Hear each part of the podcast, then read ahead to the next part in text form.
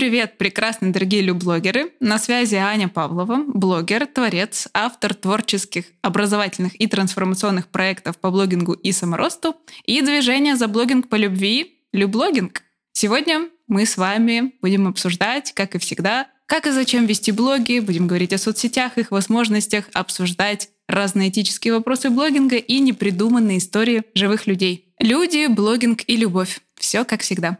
Но сегодня в гостях у подкаста «Люблогинг» Даша Дворянская, блогер, эксперт по продающей упаковке блога и трехкратный ментор инсталогии, где мы, кстати, и познакомились. Даша обучает системе ведения блога без постоянных продаж и выматывающих прогрев. И точно знает секрет, как же все-таки упаковать свой блог так, чтобы он приносил доход, даже если ты в отпуске. Я лично знакома с Дашей и лично брала ее консультацию. Точно могу сказать, что это было просто лучшим вложением моим экспертным моего внимания и денег. И сегодня Даша здесь, чтобы поделиться частичкой своей экспертности, своего видения со всеми нами. И Даша, привет! Привет, Аня. Спасибо большое, что пригласила меня на этот подкаст.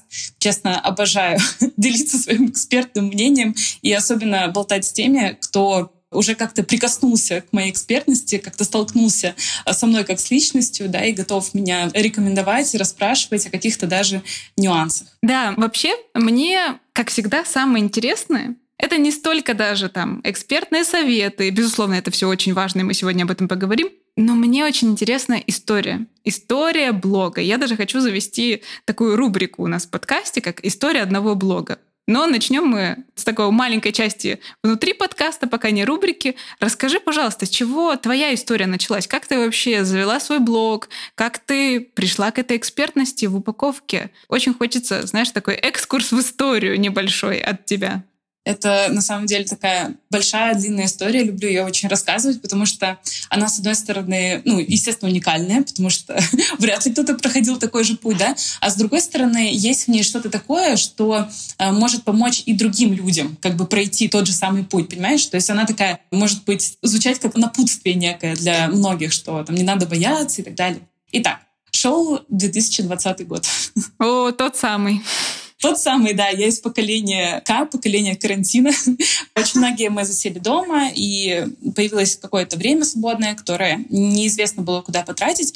У меня не было такого, что я резко лишилась работы, да, или еще что-то, потому что я уже тогда работала э, на фрилансе, я работала копирайтером. Вообще у меня образование журналиста, я закончила МГУ, журфак, училась, кстати, с Сашей Митрошиной, там, где мы с ней познакомились, в одной группе с ней учились. А, ну, да. а вот это сейчас для меня шок. То есть сколько я знаю ваши связи, но никак не знала, что вы еще учились. Шел 20 год. Я на тот момент работала на фрилансе копирайтером э, и уже работала в Инстаграме э, за кадром. То есть я для других э, экспертов, для блогеров помогала им вести контент, писала тексты, но, знаешь, занималась таким гастрайтингом, то есть никак не проявляла себя как эксперта, только подстраивалась, ну, условно, под других блогеров и как бы за них генерила контент. Тогда еще, я помню, сторис мало делали, в основном я писала тексты, э, посты в Инстаграм. И в целом, ну, неплохо на этом зарабатывала. То есть уже тогда я чувствовала, что в этом есть золотая жила. И плюс я еще писала шапки профиля, что я сейчас с, такой, с таким интересом рассказываю, потому что уже тогда я продавала одну шапку профиля там за тысячу рублей, например. То есть ты уже тогда знала, что шапка профиля — это не хухры-мухры, и что-то действительно важное. Ты понимаешь, э, на Юду, например, ну, на каких-то таких э, агрегаторах, где вот можно было себе находить заказы, прямо люди писали, что закажу там шапку профиля, кто-нибудь напишите мне ее, потому что, ну, на самом деле, на это был спрос, то есть люди понимали, как это важно, и не всегда ради этого хотелось идти на какой-то курс, который тогда уже мог стоить там, там 10-15 тысяч, то есть хотелось, чтобы за тебя это кто-то сделал. И у меня очень хорошая специализация, да, знаешь, была в нейминге. Я классно, ну, типа, называла компании, то есть у меня еще было несколько своих бизнесов, бизнесов. Я как бы занималась в том числе и офлайн. У меня был цветочный магазин, и я обожала всегда придумывать название. Вот этому букету там название какое-то придумаю. То есть в этом у меня был такой большой всегда интерес. И мне было всегда интересно, понимаешь, передавать смыслы емко, в небольшом количестве текста, да, но так, чтобы это отражало э, того, кто как бы это потом будет использовать. Итак, во время карантина я продолжала работать копирайтером. Тогда у меня, кстати, увеличилось количество заказов. Многие да, стали становиться блогерами, там развивать э, в том числе продажи через соцсети какие-либо. И я тогда была дома с двумя детьми. У меня двое маленьких детей. Мы три месяца не выходили из дома вообще. Мы живем в квартире. То есть три месяца в квартире с двумя маленькими детьми, с мужем. И что было такого самого, наверное, эм, основополагающего это то, что нужно было этих детей развлекать и кормить постоянно. То есть вот чем мы занимались, мы постоянно ели, ну и, соответственно, мне надо было готовить. А я готовить очень люблю, я готовлю с 15 лет. Я, ну, в целом даже думала, что, может быть, я бы могла стать кондитером или поваром, потому что это прям мое такое хобби. Э, очень давно оно у меня есть. И я начала много-много готовить, придумывала разные рецепты. И со временем я начала выкладывать их э, в Инстаграм, потому что мои знакомые, например, мама, мои какие-то друзья просили меня прислать им рецепт, а мне надоело делать это постоянно, ну, знаешь, так типа в тексте, да, или голосовым записывать. Короче, мне хотелось как-то облегчить им жизнь. И я начала в Инстаграме, начала новую страницу, где я выставляла свои рецепты, и им просто скидывала ссылку. Вот смотрите, как это делать. Соответственно, я это делала максимально удобно для них. То есть, понимаешь, без подтекста какого-то, что потом я что-то буду продавать или еще что-то. То есть просто максимально удобный рецепт, где все понятно. И мне нужно было, знаешь, минимум потом после того, как я выложу там это видео, отвечать на вопросы. Чем заменить, еще что-то. То есть я максимально вот так вот понятно в одном э, видео на минуту рассказывала прямо такой подробный рецепт, так что даже вопросов э, там не возникало у моих друзей. Этот аккаунт был закрытым. Со временем другие друзья, друзья моих друзей, знакомые знакомых начали просить открыть для них аккаунт, чтобы они могли тоже посмотреть эти рецепты. Ну, их там со временем ну, накапливалось, накапливалось. Вот, в итоге я его открыла, и как раз вот тогда с Сашей Митрошиной мы с ней тогда общались, дружили. Вот я пришла к ней в гости, рассказала про то, что я вот завела блог и рецепты там свои выкладываю. Она про меня рассказала в телеграм-канале в своем, что типа вот смотрите, моя подруга, журфака, завела блог. И на меня тогда подписалась первая тысяча человек, э, тех, кто меня не знает. И это было прям такое, ну понимаешь, да? То есть когда ты ведешь блог для тех, кто тебя знает, ты такой как бы... Ты немножко все равно не блогер. Ну не, не то, чтобы ну, это просто страничка. Это, это страница, да, вроде как несерьезно, и ты ничего особо там не рассказываешь такого, что ты бы рассказывал новым людям, да, ты обычно не вводишь в курс дела, ну, понимаешь, да, то есть немножко все-таки да, это конечно. личная такая история. А здесь началось такое, что я увидела интерес людей, да, что, ну, почему они подписались? Наверное, им интересно все-таки, им хочется, да, там получать от меня эти рецепты. И я понемножечку начала про себя рассказывать больше, то есть, а кто я, а вот мои дети, а вот э, тут я живу. Ну, то есть начала делиться не только тем, что я там, готовлю, да, но и в целом рассказывать про себя. Я сейчас, знаешь, сижу и в формате шутки думаю, так вот почему многие эксперты по упаковке и блогингу, парся хэштеги, получают там котлета по-киевски, рецепт ТПП. Знаешь, такой есть момент. Потому что Даша раньше вела фудблог. И на меня, да, эти люди. Да-да-да, это так и есть. Вот, ну, блин, наверное, сейчас подписчики не поймут, о чем ты э, сейчас сказала. Наверное, не поймут. Но пусть это будет шутка для самых продвинутых блогеров, которые уже парсят хэштеги. Если вы хотите парсить хэштеги, приходите ко мне, я там обучаю. Ладно. В общем, я начала вести блог как блогер. То есть начала делать сторис. Да, у меня получалось криво, косо. Я нигде этому не обучалась, понимаешь? Я просто смотрела на других, как они это делают, ну и пыталась что-то там на себя перекладывать, повторять. Я иногда смотрю свои старые сторис, угораю себя, ну, типа, как я это все видела, как это должно было выглядеть, но не суть. И потом я поняла, что мои рецепты, когда я открыла блог начали очень хорошо э, залетать, начали вируситься. То есть без какого-то платного продвижения, да, я, кстати, ставила хэштеги, типа, под рецептом чизкейк у меня был хэштег чизкейк. И, собственно, по нему меня очень много людей находило. То есть я попадала в интересное. У меня на одном посте было, могло быть там 100 тысяч охватов. То есть просто потому, что классные были рецепты и классное было время для того, чтобы так развиваться, понимаешь? То есть во время карантина все хотели готовить. Это, было, это была ниша просто супер золотая. Вот. И, в общем, я в нее влетела делом, и люди начали подписываться. И я поняла, что мне нужно вкладывать деньги. То есть это настал момент, когда я прям решила, что я хочу разобраться в этом. Два месяца я создавала все бесплатно. А тут я поняла, что хочу в этом развиваться, хочу, э, чтобы это приносило мне деньги. И я начала вкладываться. То есть я э, стала работать с рекламным менеджером. Это первый человек, с кем я стала работать по блогу. Мы, кстати, до сих пор работаем, только она теперь мой э, проект по моим проектам. То есть мы с ней вот уже очень много лет вместе, три года. И я начала в таргете, в том числе тоже продвигаться. Пока как специалист с классными рецептами вкусной еды. Да, у меня был фудблог просто. Без каких-либо, знаешь, там, ПП, не ПП, просто фудблог. Вот рецепт у меня тогда называлась Даша ее комфортная еда. То есть я любила такую еду, О-о-о. типа домашнюю. Классное позиционирование. Да, у меня, у меня были всякие выпечка. Очень, очень было, короче, так уютненько и мило в моем блоге. И я начала через таргетолога покупать рекламу, и очень горжусь тем, что в то время у меня реклама выходила, подписчик выходил в 3 рубля. То есть я за 3 месяца набрала 30 тысяч подписчиков. Как я потом поняла, что это был очень быстрый рост. В то время очень мало кто так рос. А у меня, вот видишь, это как бы так получилось без каких-либо ожиданий. То есть я в это начала вкладываться, не ожидая, что такой рост произойдет так быстро. Но он произошел. И когда набрала 30 Э, тысяч подписчиков, я подумала, пора, наверное, учиться что-то еще делать. Ну, то есть не только набирать подписчиков, да, но и монетизировать их. То есть я тогда этого вообще не умела. Я продавала рекламу, типа, за тысячу рублей, ну, понимаешь, да, то есть вот такие какие-то первые у меня были шаги. И инфопродукты там по 200 рублей, какие-то гайды небольшие, там, по бисквитам. И э, я пошла дальше. Пошла на инсталогию, и одновременно еще на Инстабосс, если вы знаете, есть такие два больших конкурента, да, ну, они конкуренты, с одной стороны, не, не конкурируют, потому что там немного разная целевая аудитория, но с другой стороны, э, обычно выбирают люди, либо пойду сюда, либо сюда, ну, в зависимости от того, кто тебе откликается.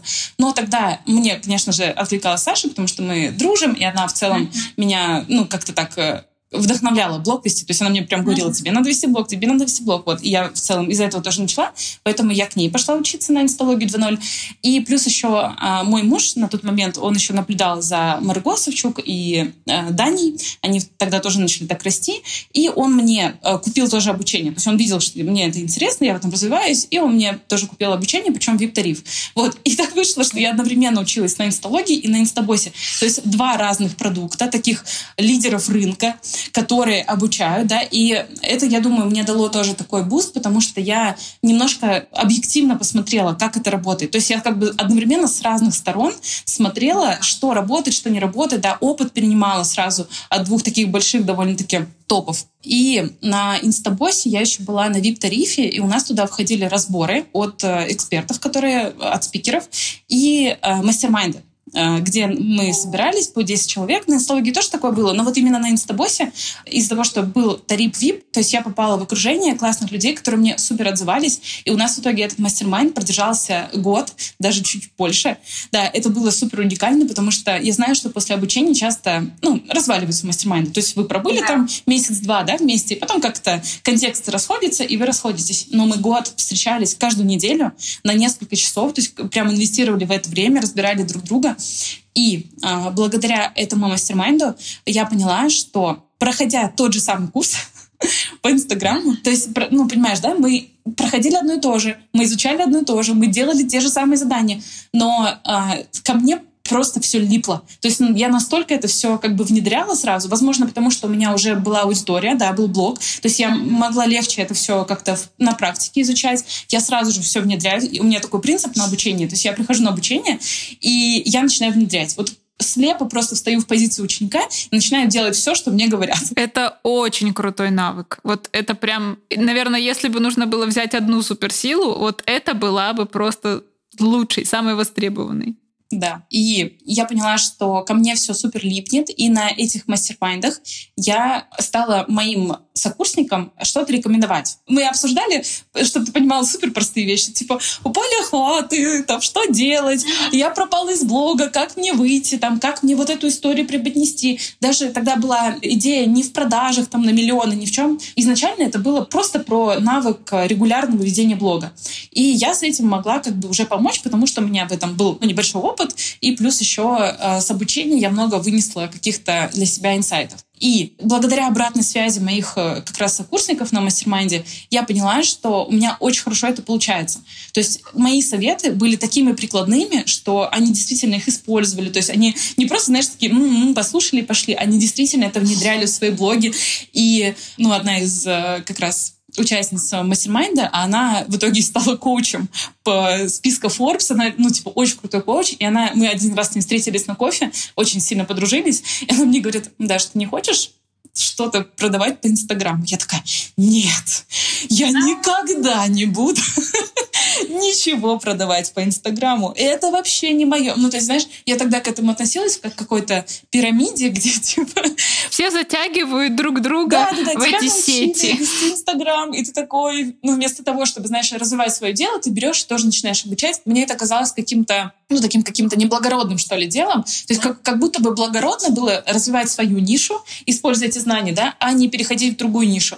Но э, я тогда очень сильно поняла, что важно тут идти за интересом. А мне тогда интересно было изучать блогинг. То есть я настолько в это начала погружаться, подписалась там на всех блогеров, которые про маркетинг и продажи рассказывают. Мне это было безумно интересно. То есть мне нравилось общаться на эти темы. И я поняла, что я все-таки, ну не то чтобы я предаю да, свою нишу, когда ухожу из нее, но да. я следую за своим интересом. То есть я не могу больше рассказывать про тортики в блоге, когда мне интересно рассказывать про тексты, да, там про э, шапку профиля, про то, как привлекать аудиторию, про лояльность и так далее. Ну и вот я постепенно как бы перешла в другую нишу. И продала свою первую консультацию по ведению блога. И какое-то время ты еще продолжала делиться рецептами? Или это было, знаешь, как обрубила и все, ребята, тут теперь про Инстаграм, про упаковку? Я продолжала делиться, да. Не было такого, что я обрубила. То есть в сторис у меня возник контекст того, что я начала продавать консультации. И сразу же после первой консультации у меня вот две девушки, которые пришли на первую консультацию, они у меня попросили им продать сопровождение.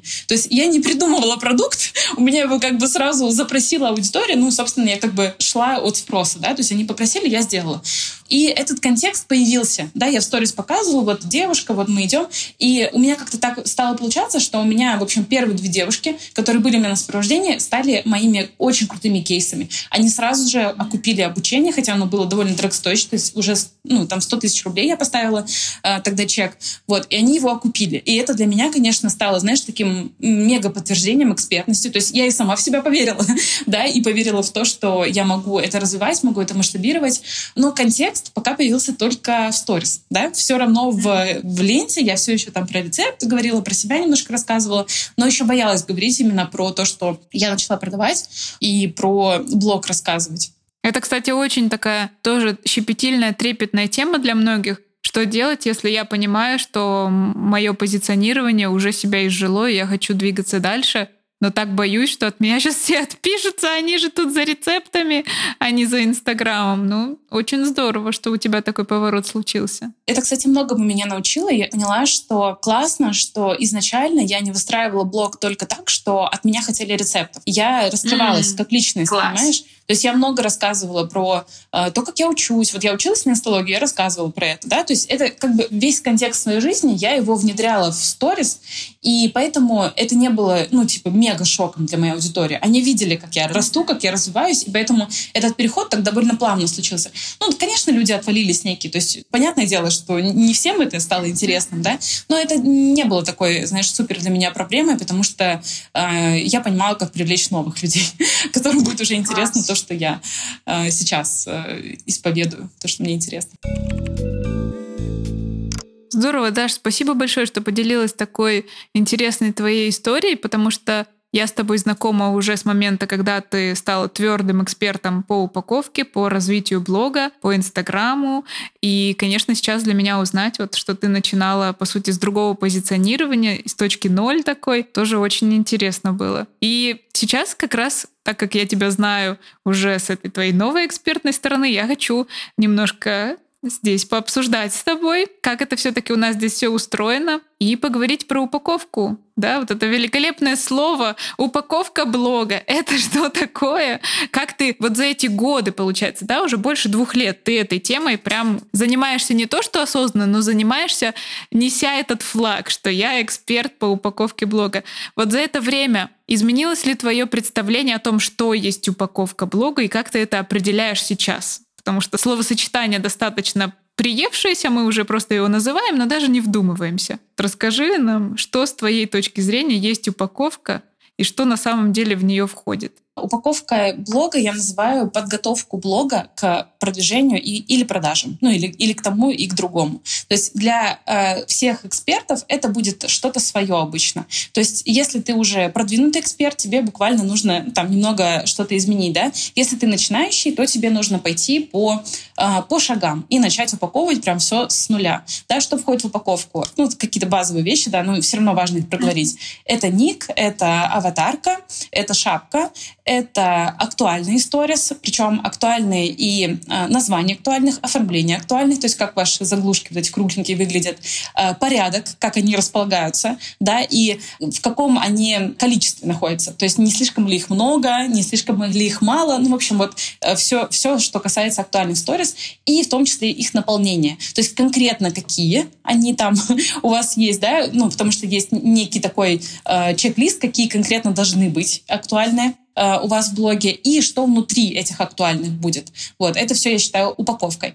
И туда же еще входят э, закрепы. Закрепы — это посты, которые можно закрепить. Можно в наших профилях закреплять три поста и три Reels, э, соответственно, на вкладке Reels. Вот, это тоже я считаю все упаковкой. Лента тоже относится к упаковке, но немного косвенно, я бы хотела сказать, потому что вот я на этом не делаю супер акцент именно на оформлении ленты, то есть у меня не входит э, ну, именно визуальная часть, есть так сильно я ее, в общем, не продвигаю, потому что сейчас такая эра, когда вашей упаковкой, ну вот именно оформлением, да, может быть просто э, ваша говорящая голова с надписями. То есть тут можно, ну, супер не заморачиваться. Если вы особенно э, предприниматель или какой-то твердый эксперт, который, ну, не любит такой лайфстайл, да, вести, не рассказывать про путешествия или еще про что-то. То есть не обязательно делать такую разнообразную ленту. Она может быть очень даже однообразной. Главное, чтобы она была э, оформлена оформлено по ну, каким-то канонам э, того, чтобы был шрифт одинаковый, да, какое-то небольшое оформление хотя бы было такое э, однотипное, иначе просто будет э, бескусица. Вот. Если у вас есть хороший вкус, и вы оформили хотя бы свои рилс так немножко в одном стиле, то уже можно сказать, что упаковка э, ленты у вас готова. То есть, в общем-то, под упаковкой мы понимаем далеко не только просто, типа, как твой блог выглядит, вот просто как снимок твоего блога, но все-таки такое вот внимание к деталям и глубина. То есть это не просто обложка хайлайта, но и что в нем внутри находится, какие смыслы. Не просто там фотография, но и что будет, если я в нее провалюсь, как в пост. Если еще можно так сказать, то упаковка — это условный простроенный путь клиента. То есть, когда э, клиент, ну, изначально подписчик, да, но мы же хотим, чтобы подписчик клиентом стал. Ну, вообще хотелось бы, чтобы он сначала подписчиком стал. Потому что иногда, это, знаешь, валят-валят, они подписываются. Что такое? У меня вот есть такая теория э, того, что есть э, две разных эпохи. То есть мы э, можем продвигаться, и это я называю эпоха продвижения, а можем продавать. И это я называю эпохой монетизации. Очень редко кто может делать это одновременно. То есть если вы что-то продаете сейчас в блоге, и вы корите себя в том, что там у вас блог при этом не растет, то не надо себя корить. То есть я проповедую такую систему, где мы эти эпохи сменяются. То есть мы сначала много продвигаемся, потом мы много много продаем на тех людей, собственно, на кого мы продвинулись и так далее. И я из-за этого называю упаковку гибкой. То есть если вы умеете подстраивать свою упаковку под вот эти разные эпохи, тогда ваша упаковка будет вашей цели всегда служить. То есть вы знаете, что ваша цель сейчас продвижение, да, и, соответственно, вы меняете упаковку под эту цель. И упаковка тогда служит этой цели. И значит, вы делаете все максимально эффективно. Да, когда вы начинаете продавать, то есть ваша упаковка тоже меняется, поэтому она гибкая, да, мы ее немножко видоизменяем. При этом мы как бы не создаем ее с нуля, да. Из-за того, что у нас, к примеру, возникли недавно закрепы, то есть можно закреплять посты в блоге, да, можно менять описание в этих закрепах, то есть даже можно, знаешь, условно изменить одну какую-то строчку, заголовок, последний призыв к действию в посте, да, и это уже поменяет упаковку. То есть ты уже можешь изменить путь клиента, э, путь нового подписчика, при этом не постя новые фотки, не меняя как-то сильно э, там свои актуальные, да, условно только меняя их распорядок. Это очень круто. Я, кстати, недавно здесь узнала такой лайфхак, как добавить сторис в актуальные, не добавляя их в сторис.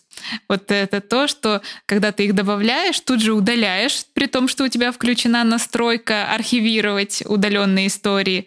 Через 24 часа ты их восстанавливаешь, но в stories -то они не возвращаются, а в архив твоих историй возвращаются, и ты их оттуда аккуратненько в highlight добавляешь. И я такая, вау, так можно, оказывается, и вот так вот сделать. Потому что не всегда же хочется там все, что ты сейчас упаковываешь highlight, и все это и аудитории своей показывать в моменте. И вот оказалось, что, в принципе, здесь можно такой чит-код использовать тоже. Это очень круто, потому что, ну, часто из-за этого боятся эксперты упаковывать свои highlight ы, особенно в краткие сроки, потому что им кажется, что охваты упадут, там не досмотрят это люди. И да, это, это очень классный лайфхак. Супер, что ты поделилась. Все, что ты сказала, это на самом деле очень удивительные вещи, потому что я уверена, что даже очень многих блогеров, кто прошел большой курс по блогингу или просто имеет большой опыт, в этом свой там, свои набитые шишки, э, со словом упаковка может ассоциироваться, типа, правильно подобранная аватарка, и имя ты на русском языке написал или на английском, условно. Ну и что там максимум в шапке написано. А ты сейчас подсветила такие вещи о том, что упаковка — это на самом деле действительно подготовка блога к продвижению монетизации, то есть это функциональная задача. Она не просто эстетически какая-то там э, помогающая сделать твой блог красивеньким. Это действительно функциональная вещь, которая помогает больше зарабатывать и вообще зарабатывать в принципе, потому что это такой вопрос тоже может возникать. И здесь я бы, наверное, хотела как-то, чтобы мы подытожили, а какие задачи вообще упаковка может собой решать, потому что даже сейчас из твоего рассказа я поняла, что это куда шире, чем даже у меня было представление об этом, хотя я тоже действительно достаточно долго блогингом занимаюсь. Вот э, по твоему опыту, какие задачи упаковка закрывает собой? Наверное, основная задача упаковки, если ты подходишь к ней вот настолько фундаментально, да, если это не просто для тебя красота, а именно ты продумываешь путь клиента. Основная задача — это освободить э, тебя от обязательств по выходу в блог постоянному. То есть почему я спокойно могу не вести блог несколько недель, там, ну, сторис не выходить, да? И если ты могла заметить, у меня рилс не супер регулярно выходит. То есть я не завишу от постоянного контента, потому что у меня супер продуман мой вечный контент. Вечный контент — это вот как раз ваши посты, прямые эфиры, которые вы выкладываете, рилс, да, которые, ну, всегда на вашей странице остаются. А, и актуальные истории, собственно, потому что вы их закрепили, да, и вот они всегда у вас висят. То есть а, вечный контент, он создает создает как бы постоянную такую систему, и любой трафик, который идет на ваш блог, он а, окупаться начинает. Да, как у нас было раньше. То есть мы закупали рекламу под этот э, день, под рекламный день. Мы делали, это только старички, мне кажется, поймут, как было раньше, когда еще не было Reels. Но, в общем, э, когда мы закупали рекламу, в этот день мы делали стори специально, то есть встречали людей обязательно, там, приветствовали их, рассказывали про себя, писали пост обо мне, выкладывали его, потому что старый пост обо мне, он съезжал вниз в ленте, его никто там, до него не докручивал. Как у нас работает сейчас? Пост обо мне всегда закреплен. То есть он есть, и да, его можно посмотреть. А, есть э, highlight обо мне тоже, ну или как-то он у вас может по-другому называться, например, призывом действия «Начни отсюда», он может называться, да, там, «Старт» или еще как-то. В общем, актуальнее, с которого вы призываете начать вашу аудиторию знакомство с вами. И это как раз закрывает вопрос э, вот этого знакомства первого, да, то есть у меня может выходить реклама в этот день, я могу участвовать в подкасте, например. Я не знаю, когда выйдет подкаст, да, но мой блог всегда будет готов к тому, что аудитория придет и посмотрит. И ты не знаешь, когда этот подкаст будут слушать, самое интересное, потому что он на годы будет висеть на там этой Яндекс Музыке, Apple подкасты, и люди, знаешь, спустя три года его послушают, зайдут к тебе в блог, а у тебя там что-то продумано. Может, ты опять стала фудблогером, конечно, но с точки зрения упаковки. Там все будет шикарно. Знаешь, даже если я стану продавать обувь, я все равно эту экспертность уже не потеряю. То есть меня, я все еще буду э, продавать обувь вот в таком ключе. То есть люди всегда будут знать, где купить, да, что они покупают, почему им это надо купить. И это вот у меня как раз э, продумано в моем профиле. И получается, что люди с этим справятся без твоего прямого участия. Тебе не нужно выходить в сторис и их направлять и навигацию какую-то делать. Именно так. Но, но для этого нужны связки. То есть ты должен продумать изначально, вот как мы, не знаю, помнит кто-то или нет, но раньше мы вели сторис э, типа по часам. То есть, например, каждые полчаса ты выходишь и выкладываешь сторис. Ну или там три блока в день, утро, день и вечер это вот э, пришло со временем, да, то есть мы поняли, что можно выкладывать блоками, да, ты выходишь и выкладываешь, допустим, 10 связанных сторис, и их посмотрят в большем проценте, скорее всего, люди, да, потому что им будет интереснее смотреть, и они зайдут как бы в Инстаграм, посмотрят, да, и выйдут себе спокойно, а ты получишь э, свои просмотры. Как у нас сейчас происходит? Мы можем, например, получать трафик из Reels, и он может быть постоянным. То есть ты можешь лечь спать, например, ты выложил Reels, ложишься спать, а на завтра у тебя миллион просмотров. И, соответственно, пока ты спал, тебе в блог заходил вот такой вот трафик, понимаешь? То есть люди смотрели твой блог. И они могли осесть в нем, да, а могли уйти. То есть это все будет зависеть от того, насколько твой блог был готов. И если через шапку профиля ты направил людей в какой-то свой вечный контент, который уже есть, да, то есть если ты не написал там «смотри сторис», сторис я постоянно там что-то рассказываю, а написал, например, в шапке профиля «смотри э, какой-нибудь прямой эфир» или э, «посмотри мои рилс, там найдешь вот ответ на какой-то свой вопрос», да, то есть ты сразу подсветишь э, людям, которые зашли к тебе, что им сюда. И конкретно вот эта целевая аудитория, которую ты хотел привлечь, она поймет, что ей сюда, и она тут найдет свои ответы, и тогда она останется. То есть вот это, знаешь, такое как ремень безопасности или буфер какой-то. То есть вот, упаковка, она тебя защищает от э, профуканных возможностей. Когда у тебя постоянно какой-то может прийти трафик с любого э, угла. То есть у меня э, нет такого, что у меня постоянно какие-то рилс выходят или еще что-то. То есть у меня много разных каналов трафика. Я использую абсолютно все, мне кажется, каналы. То есть я участвую в подкастах, в обучениях, да, меня приглашают э, спикером. Я могу, не знаю, коммент написать у какого-нибудь э, блогера-миллионника, который заинтересует, да, мою целевую аудиторию. А, могу сделать ВП с моими подругами, там, блогерами, да. То есть я всегда как-то привлекаю трафик. И моя задача, основная задача упаковки, это конвертировать трафик постоянно либо в подписке, да, либо в заявке. То есть, ну, в зависимости от того, что мне нужно в этот момент. Если я хочу э, блог растить, это будут подписки. Соответственно, у меня будет определенным образом упакован блог в этот момент. Так это же и есть то, что сейчас, да, так трендово называется воронки, самопродающий блог. Вот это вот все, что кажется таким недоступным и сложным, и да, конечно, имеет огромное количество нюансов, но все-таки заключается в базовом соблюдении главных принципов упаковки блога гармоничного, сбалансированного и для людей по большей части, да, то есть с такой навигацией, в которой люди не путаются, а четко понимают, куда идти дальше. Тут на самом деле есть несколько уровней, и воронка, она включает в себя еще и понимание товарных линеек. То есть если ты просто, у тебя какая-то одна пока что услуга, да, или ты фрилансер, и что ты продаешь, например, то твоя воронка, она будет такая, ну, короче, очень простая. Вот. А если у тебя уже обширная товарная линейка, то упаковка тебе может помогать, ну, в общем, людей привлекать вот как раз в эту воронку. И говорят еще, знаешь, про пассивный доход с блога. Это, конечно, такое очень громкое название, потому что, ну, работать все равно надо. Это не как инвестиции, где деньги тебе э, приносят деньги. Но почему говорят про пассивный доход? Подход, потому что как раз трафик, он проходит по нужному тебе пути, да, через твой блог, через упаковку как раз. То есть люди могут зайти в шапку профиля, потом перейти в актуальные, там прогреться, потому что ты туда закрепил прогрев, который как раз ведет их к покупке, да, или к тому, что они подумают, о, этот эксперт мне подходит, там, да, там, он рассказывает какие-то интересные вещи, я там на него подпишусь, например. И очень часто в воронку включают э, Tripwire, это первый продукт, который конвертирует как раз человека, который к вам зашел, подписчика, в клиента. Почему это круто и почему это все так об этом говорят, да, в, в этом есть такой ажиотаж, я бы даже сказала, на эту тему, да, в последнее время. Ну, во-первых, потому что таргет сломался, и как бы таргет раньше выполнял эту функцию, да, то есть э, можно было коснуться человека э, за деньги и продать ему что-то быстро, да, ну, либо он на, тебя подписывался, либо он входил в твою воронку через э, такой маленький продукт, стартер. Вот, сейчас э, упаковка блога выполняет, по сути, роль э, таргета, если она еще работает вместе с продвижением, да, каким-то рекламой или рилс, например. И когда мы хотим сделать пассивный как раз какой-то доход через блог, первый шаг — это создать какой-то продукт-стартер, ну, например, я бы могла э, продавать какой-то э, продукт по шапке профиля, потому что это такой понятный всем э, шаг, да, который нужно сделать, чтобы упаковать свой блог. Да, и вот бы у меня был какой-то продукт, там, не знаю, книга, как создать свою шапку профиля. Я бы закрепила ее в свое актуальное, люди бы заходили и сразу понимали, что им надо купить этот продукт. И он бы стоил у меня, ну, условно, тысячу рублей. И вот, соответственно, часть людей, которые заходят в это актуальное, они понимают, что им это нужно купить, они покупают, и таким образом образом я имею свой пассивный доход, ну, условный, конечно, потому что я на трафиком все равно работаю.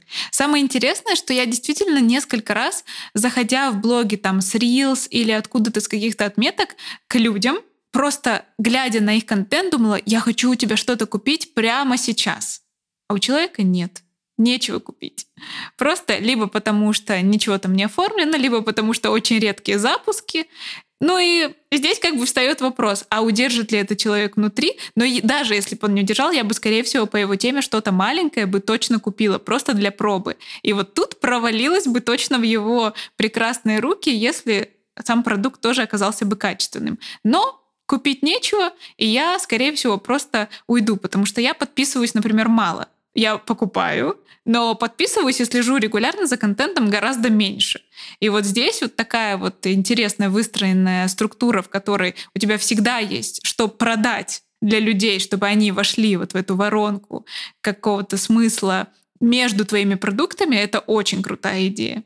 Я на самом деле тоже из тех людей, у которых не всегда можно что-то купить.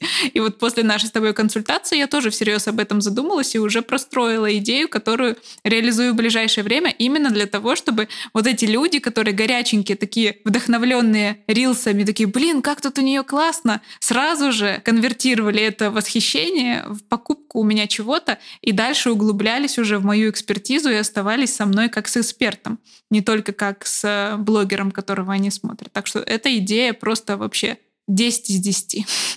Ты знаешь, сейчас сказала, я тоже об этом задумалась, что я в основном подписана на людей, остаюсь подписана на тех, у кого я что-то покупаю тоже для меня вот как будто вступить вот в этот вот денежный обмен, даже пусть небольшой, это уже действительно высказать какое-то восхищение человеку, даже пусть э, не напрямую ему, а просто приобретя его продукт.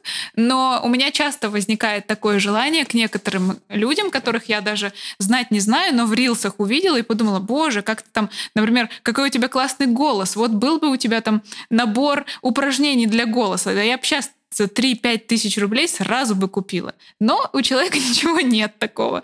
Я просто ухожу из блога э, в надежде, что когда-нибудь еще увижу его рилсы в своей ленте.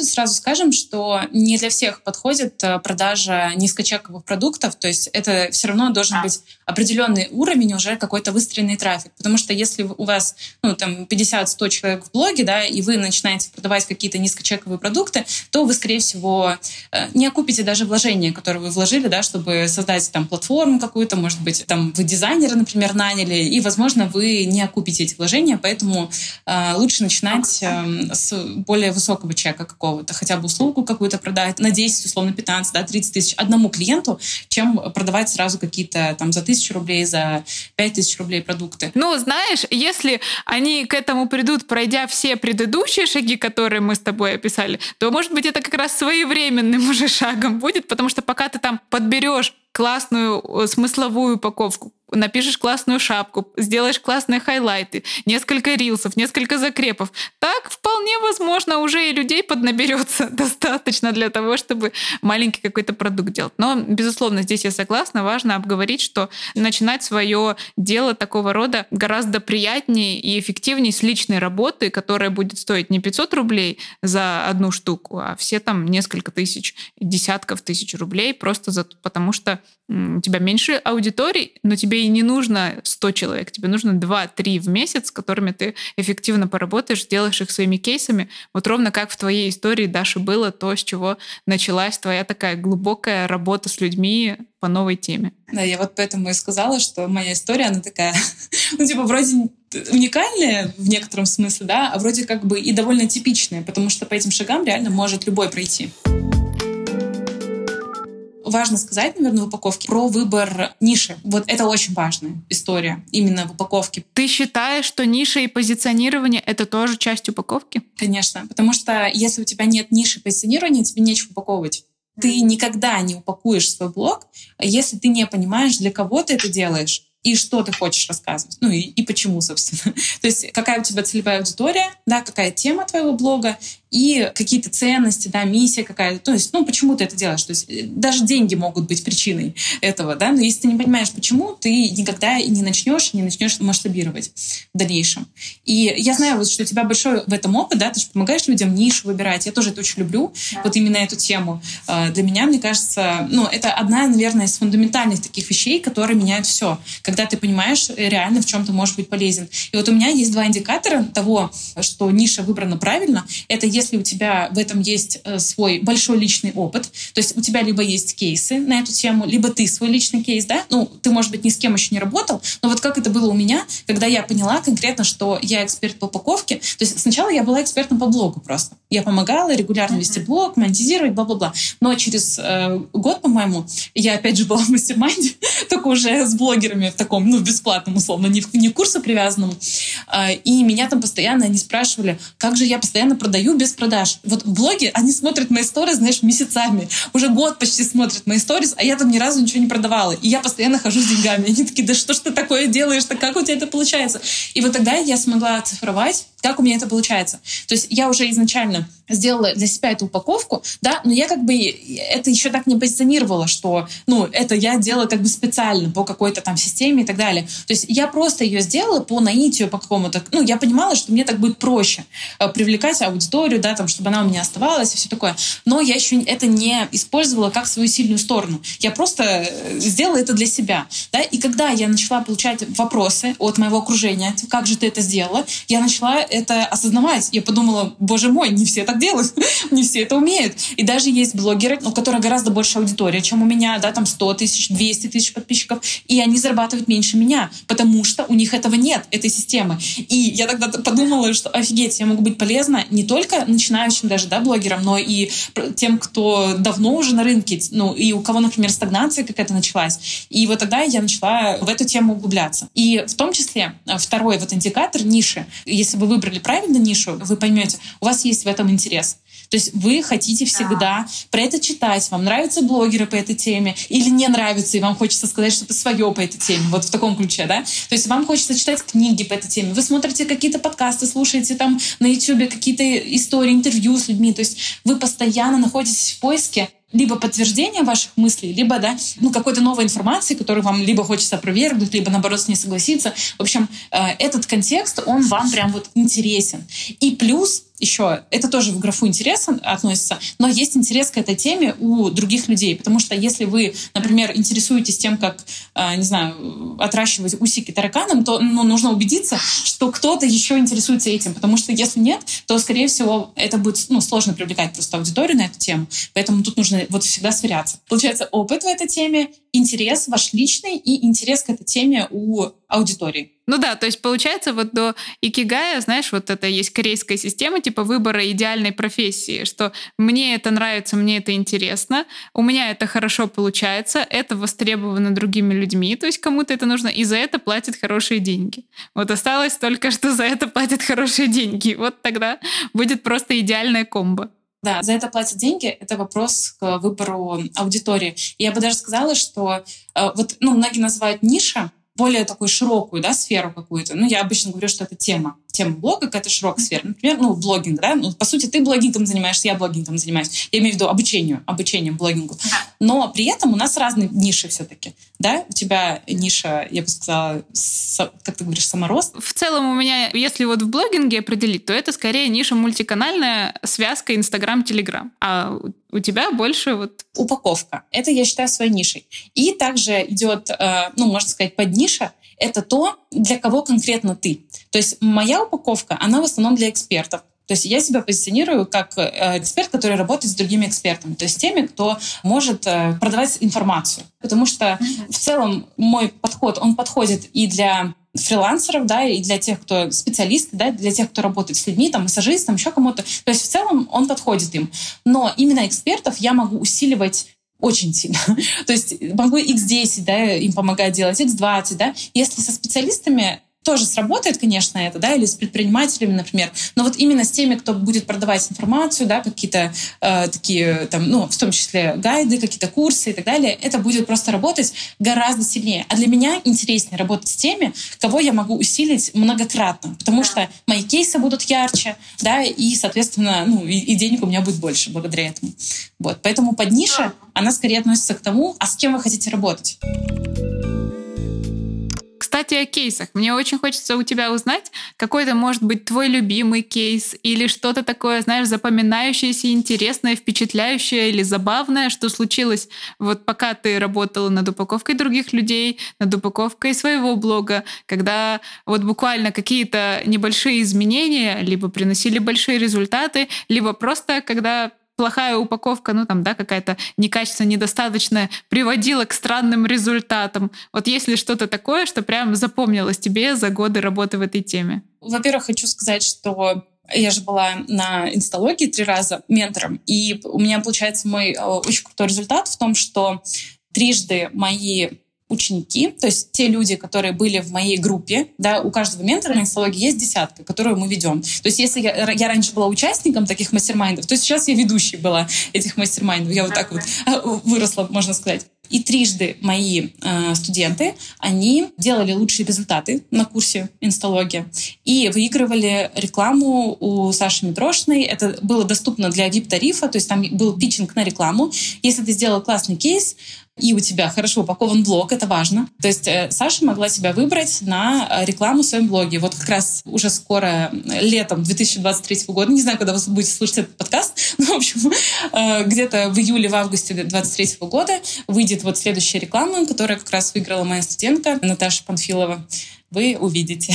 То есть это такое вообще трио. Да, это, знаешь, первый раз могло еще это быть совпадением, да, или как это говорят, случайностью, второй раз совпадение, а три раза это уже закономерность. Чем я горжусь? Потому что для меня это тоже одно из таких сильных подтверждений моей экспертности, что работает то, то что я делаю.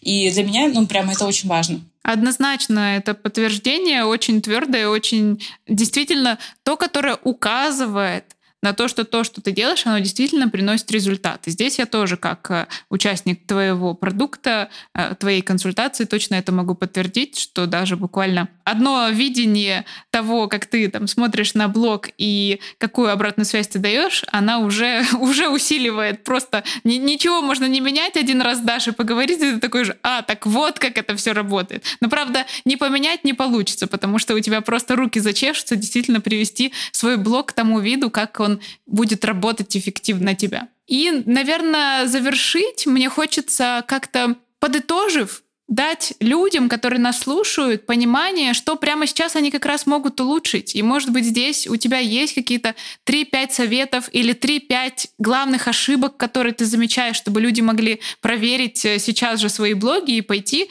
и просто буквально за пару минут что-то уже изменить. А может быть, за пару часов, сделав там новые фотографии, например. Дай, пожалуйста, какие-нибудь вот коротенькие, понятные, ясные рекомендации, чтобы вдохновить людей после этого подкаста усилить свои блоги и зарабатывать с помощью них больше, делать так, чтобы конверсия в подписку с Reels увеличивалась, и вот все то, что мы сегодня с тобой обсудили. Я довольно часто делаю разборы, в том числе публичные разборы, и в сторис я, например, иногда разбираю шапки профиля, и я действительно вижу однотипные ошибки. То есть, я, наверное, скажу такие самые распространенные, да, топ-3. Первое — это ошибка, это не написать свое имя в шапке профиля, в жирной строчке, и не написать ключевые слова в вашей нише.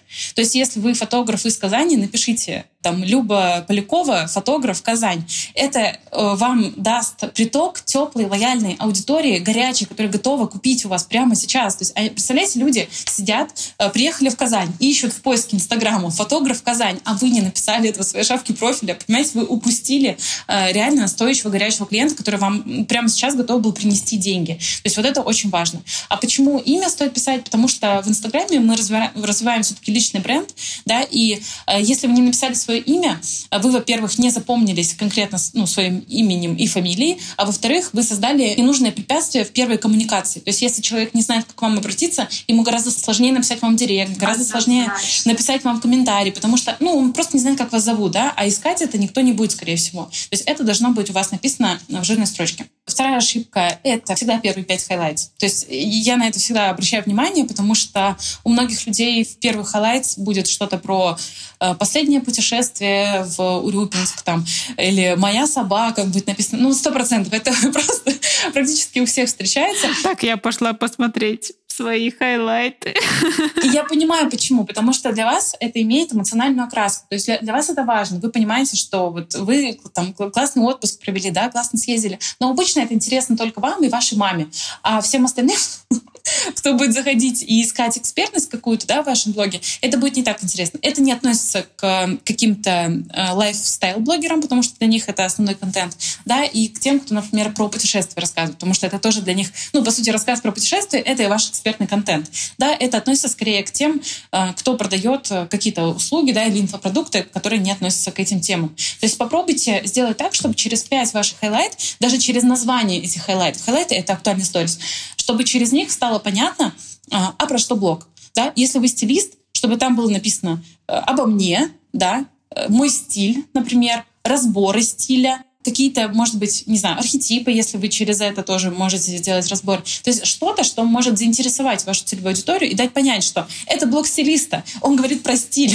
И какие-то фотографии там выставить в заглушках не из Pinterest скачанные, да, а где ваши луки, например, видны. В общем, попытайтесь через первые впечатления дать понять, а про что вы. И тогда у вас точно будет больше клиентов. Да, и здесь я тоже, конечно, поддержу действительно эту мысль о том, что очень бывает грустненько, переходя от такого типа непрофессионального блогинга вот в эту э, свою эпоху профессионального блогинга, удалить свой хайлайтик «Моя собачка», как там у тебя 150 сторис, как она мило сидит, как ты с ней гуляешь, играешь в мячик. Я тоже это проходила в какой-то момент. У меня был хайлайт для моей одной собачки, хайлайт для моей другой собачки. От рождения до сегодняшнего дня. Было горько, грустно это удалять, но ничего, я справилась. И я очень сильно рекомендую до того, как выставить актуальный сторис, продумать, а что они да. будут э, значить для ваших подписчиков, да? То есть э, загрузить в актуальный сторис не то, что вы выставили случайно, как бы, ну просто как свой контент, который вы каждый день ведете, да, а подумать заранее, что этот контент увидит новый человек. А что я хочу ему сказать? Это вот третья, получается, ошибка, это не заполнять пустоты. В маркетинге, в пиаре есть такой закон пустоты. Любая пустота должна быть заполнена. И если вы не заполняете ее сами, то люди, которые видят вас, они заполнят ее самостоятельно самостоятельно. Их мозг начнет внедрять как бы в эти пустоты собственные домыслы. Э, как э, у меня есть э, подруга, она в том числе маркетолог, Оля Соболинская, она, у нее книга есть очень классная, там она написала про то, что если в сторис кто-то увидит, что вы едете на кабриолете.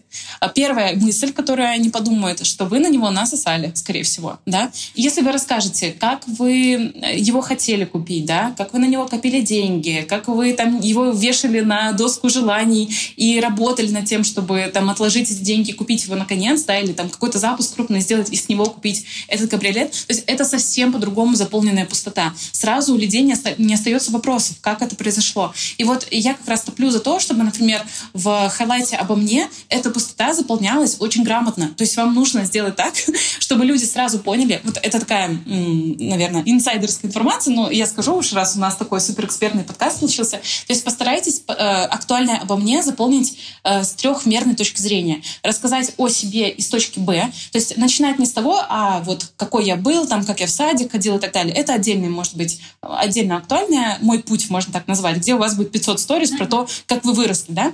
Но актуальное обо мне, оно должно быть очень емкое, ну, до 30 сториз примерно, где часть сторис вы потратите на то, чтобы рассказать из точки Б о себе, чем вы занимаетесь сейчас. Сколько вам сейчас лет, где вы сейчас живете, что вы продаете прямо сейчас. Это правда важно. То есть люди должны в контекст войти прямо моментально, с ноги прямо, так сказать.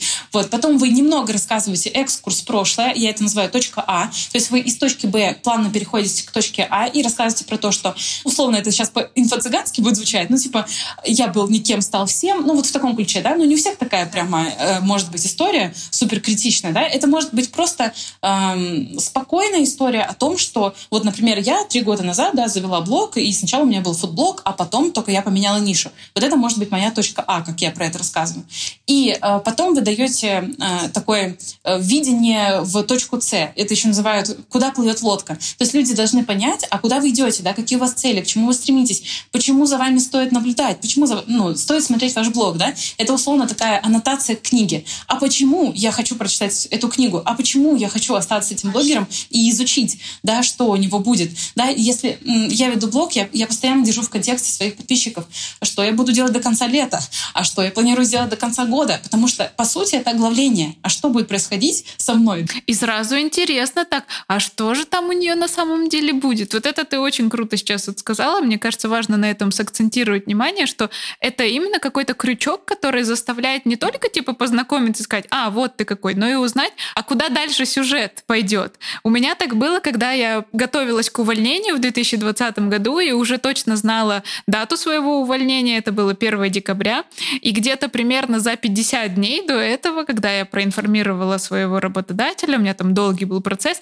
я в шапке профиля начала вести обратный отчет. У меня такая фраза была там, что через там 52 дня я здесь напишу и большими буквами сбежала из офиса в блогинг, а пока и там что-то я там типа «А, ращу блог а, и двух собак, там живу в Петербурге и помогаю другим вести блог. И вот у меня обратный отчет, я каждый день обновляла эту цифру, типа через 49 дней я здесь напишу. И это же тоже цепляло внимание, типа так, что тут происходит? Что значит, что через 49 дней она тут напишет? Пойду-ка посмотрю. И у меня там был хайлайт, типа мое увольнение. И вот люди сразу вовлекались. Это же очень интересно всегда, когда ты как будто знаешь, а что дальше, но в то же время тебе интересно, оно случится или нет. И если случится, то как? Это правда важно. Это, это такая база, вроде бы ее все понимают, но на самом деле мало кто ее использует в блоге. То есть мало кто реально это реализует. Мы это понимаем, мы смотрим у других блогеров, мы видим, как это работает, но у себя редко используем. Поэтому если вы это используете, то 100%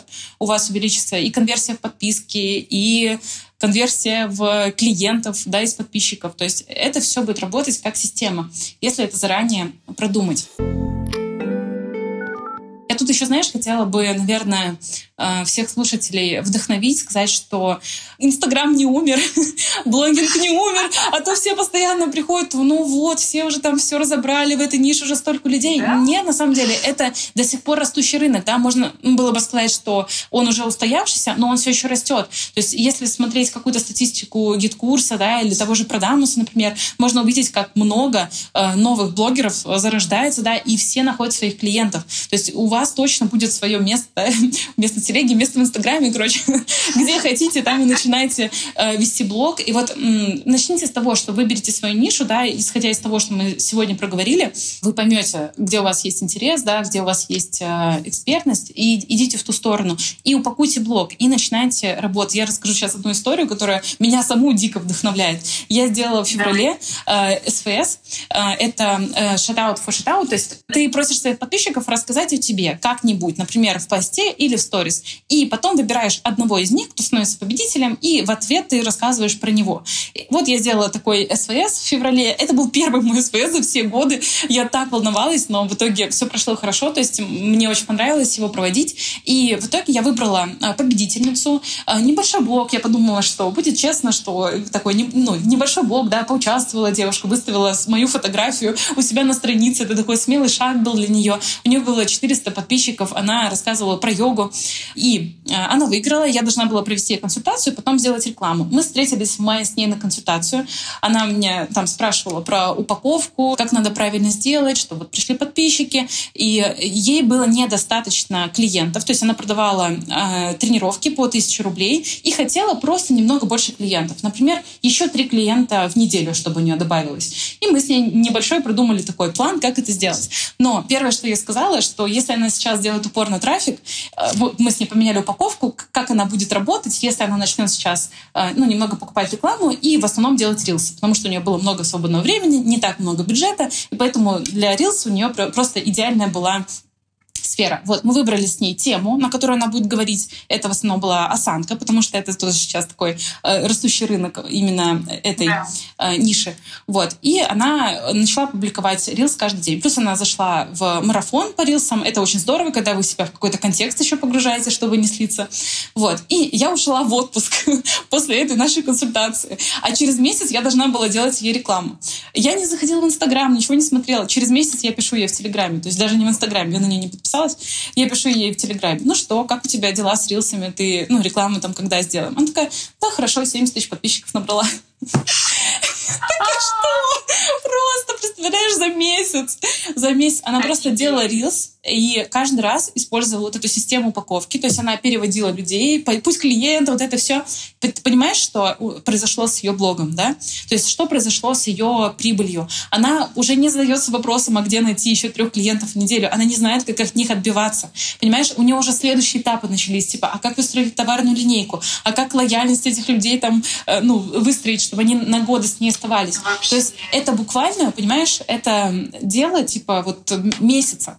То есть ты за месяц можешь стать реально сильно богаче, реально сильно популярнее, если ты задашься такой целью. Это правда.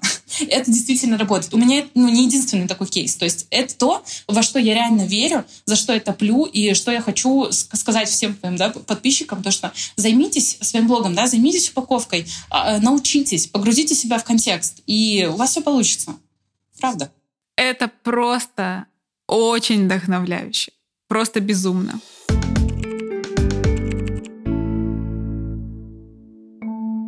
Где фокус, там и результат. Направляешь внимание на себя, на свой блог, на свой рост, неминуемо растешь. Вот сколько блогинг существует, столько есть и это убеждение, что уже поздно.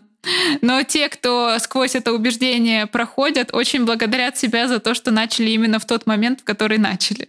Поэтому, если кто-то из наших слушателей сейчас все еще сомневается, вести ли ему блог, начинать ли ему продвигаться, делать ли ему классную упаковку или все ниши уже заняты и можно не рыпаться, ребята, самое время сейчас. Я тебя от всей души даже благодарю. Это получилось супер вдохновляюще, супер экспертно, очень глубоко, очень тематический. Я уверена, что все наши слушатели взяли для себя из этого подкаста огромное количество инсайтов. И, конечно же, зову всех в телеграм-канал Люблогинг под постом об этом подкасте обсуждать, делиться своими мыслями. Безусловно, подписываться на блоги Даши. Все ссылки будут в описании к этому подкасту и в телеграм-канале. На этом у нас сегодня все. Это получился очень мощный, очень длинный, очень классный подкаст. Я безумно рада, что мы обсудили эту классную тему. Давайте, ребят, советы вам даны. Пора упаковывать свои блоги. И вперед, взлетаем. Спасибо тебе, Даш. До встречи. Спасибо, Аня. Пока.